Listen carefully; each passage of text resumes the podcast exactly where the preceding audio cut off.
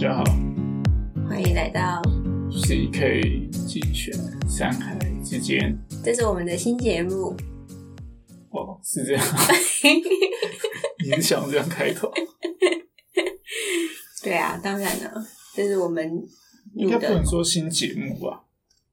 你新节目你就有旧的，应该是这是我们的新企划，嗯，这是我们的崭新的企划，新的尝试，这是我们新的尝试，就是我们要录一个介绍我们出去玩的行程。哦，其实其实算记录我们出游的行程，对我而言啊，记录的那个成分还蛮高的。嗯，然后顺便偷渡一些嗯生态保育的议题在里面。嗯嗯嗯。那会想要开始这个节目呢，其实单纯只是我想要 跟大家说一下生态保育的议题。嗯嗯。那为什么？为什么想要宣传这个环保？嗯，就是因为嗯，登山，尤其是潜水，潜水之后就觉得好像要把这片风景的美好给维持住。嗯嗯，然后同时因为都有出去。爬山跟潜水嗯，接触我们一开始是爬山，对，接触大自然机会久了，你就会发现大自然其实蛮神奇的，有它很坚强的地方，但也有它很脆弱的地方。那比如说坚强地方是什么？嗯，比如说我昨天听到的，我们就以那个珊瑚来，嗯，作为例子好了，就是。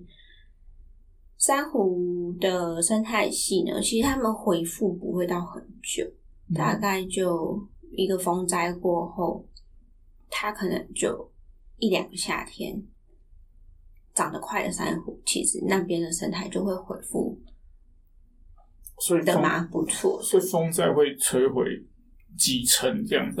嗯嗯嗯嗯，有些珊瑚珊瑚礁，像尤其是像东北角的这种生态系。很多是台风来来了之后，那个水的呃波浪的那个强度太强。然后我我比较想要量化一点，就是它大概是几层？我真我没有量化数据，没有量化数据，反正就是风灾后它就对摧毁个五六层。对对对，嗯，然后他两个你说两个夏天他就会回来。对，所以其实照这样讲就。其实我觉得比我想象中还要快啊！哦，因为我我们的印象都是十来年啊。对啊，就是珊瑚礁生态系的回复，我我觉得好像应该破坏了之后，应该应该还有分硬珊瑚、软珊瑚啦。我猜啊，因为没错，因为我们学到那种就是什么古代帝皇的宝物啊，什么。它它就是什么七彩什么什么什么海扇啊之类，反正就海里捞出来的硬珊瑚嘛，那个可能就要几千年这样子。不用到几千年，就很大一片的珊瑚。不用到几千年，那要多久？几十年？反正不是两个夏天。对，反正不是两个夏天。对。可是哦，这样听就觉得，嗯，这样这样确实啦，这样它是有它坚强的地方。对啊，因为它的。就是它虽然不会说，就是你你长像那个很漂亮的海扇啊什么什么，就是要长很久嘛。可是重点是你两个夏天，它的那个生态系是可以回来的，至少它可以支持某一些鱼类啊、小虾啊或什么，就是它那些东西是会回来，稳定它的生态系统。对，嗯，没错。山山林好像就。比较没有这个概念嘛，哈。山林的话，我就其实也一样了。对对对，你风灾、地震，你自己想嘛，那个 COVID 结束，呃，COVID 期间，它自然自己恢复的那个状况，其实就很好啊。哦，我 COVID 前好像没有爬山，没有那么没有那么有印象。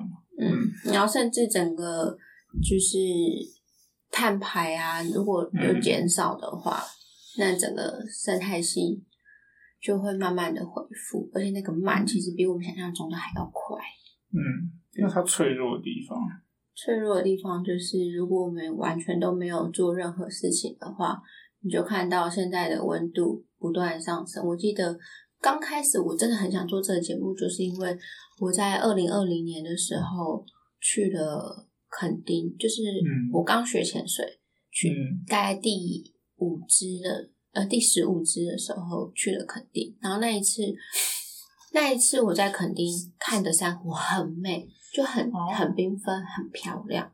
可是我才过了同一年哦，我记得同一年，嗯，再过去，那同一年的冬天的时候再过去，反正就过了十个月了，差不多。然后那边的珊瑚白化的超严重，嗯，就是我一下去，我就看到全部都是白色的珊瑚，我真的吓到。哦然后那一年的冬天，就是大家都说是暖冬。其实每一年现在大家都说是暖冬啊，就是因为大就是环境的温度不断的上升嘛。有没有可能刚好是那个你学潜水之后刚好是热潮？我觉得不是刚好，因为就是每一年每一年我们都会听到海水温度不断的上升。对啊，我其实想说是不是潜水课多人为的那个嗯影响？嗯，我觉得不是。因为我学潜水之后，马上就 COVID 就不能出国，所以我学完潜水之后，到现在还没有出过国潜水。对啊，所以主要还是温度的关系。嗯，大环境。对，所以我就会觉得，嗯，如果说我们可以有一小点的改变，一小点的对生态保育有一些意识，做出一些行动。那大自然其实他们回复的速度是有的，嗯，不是我们想象的，我们好像我们现在做什么都没有，嗯，所以希望可以有一小点的力量带给大家，就是轻松的听我们户外活动的记录之余呢，可以顺便。理呃了解一些生态保育上面的议题，嗯，然后只要有关注，然后有意识到这件事情，我觉得都会带来一些改变。嗯，那对于我们来说呢，我们也是很荣幸可以把这些记录给用语音的方式记录下来，然后因为我们每次都会。再去查询更多的生态议题，对我们来说也是一个学习，自我的成长。嗯嗯，就希望可以跟大家一起成长。嗯嗯，嗯，结束，就这样。对。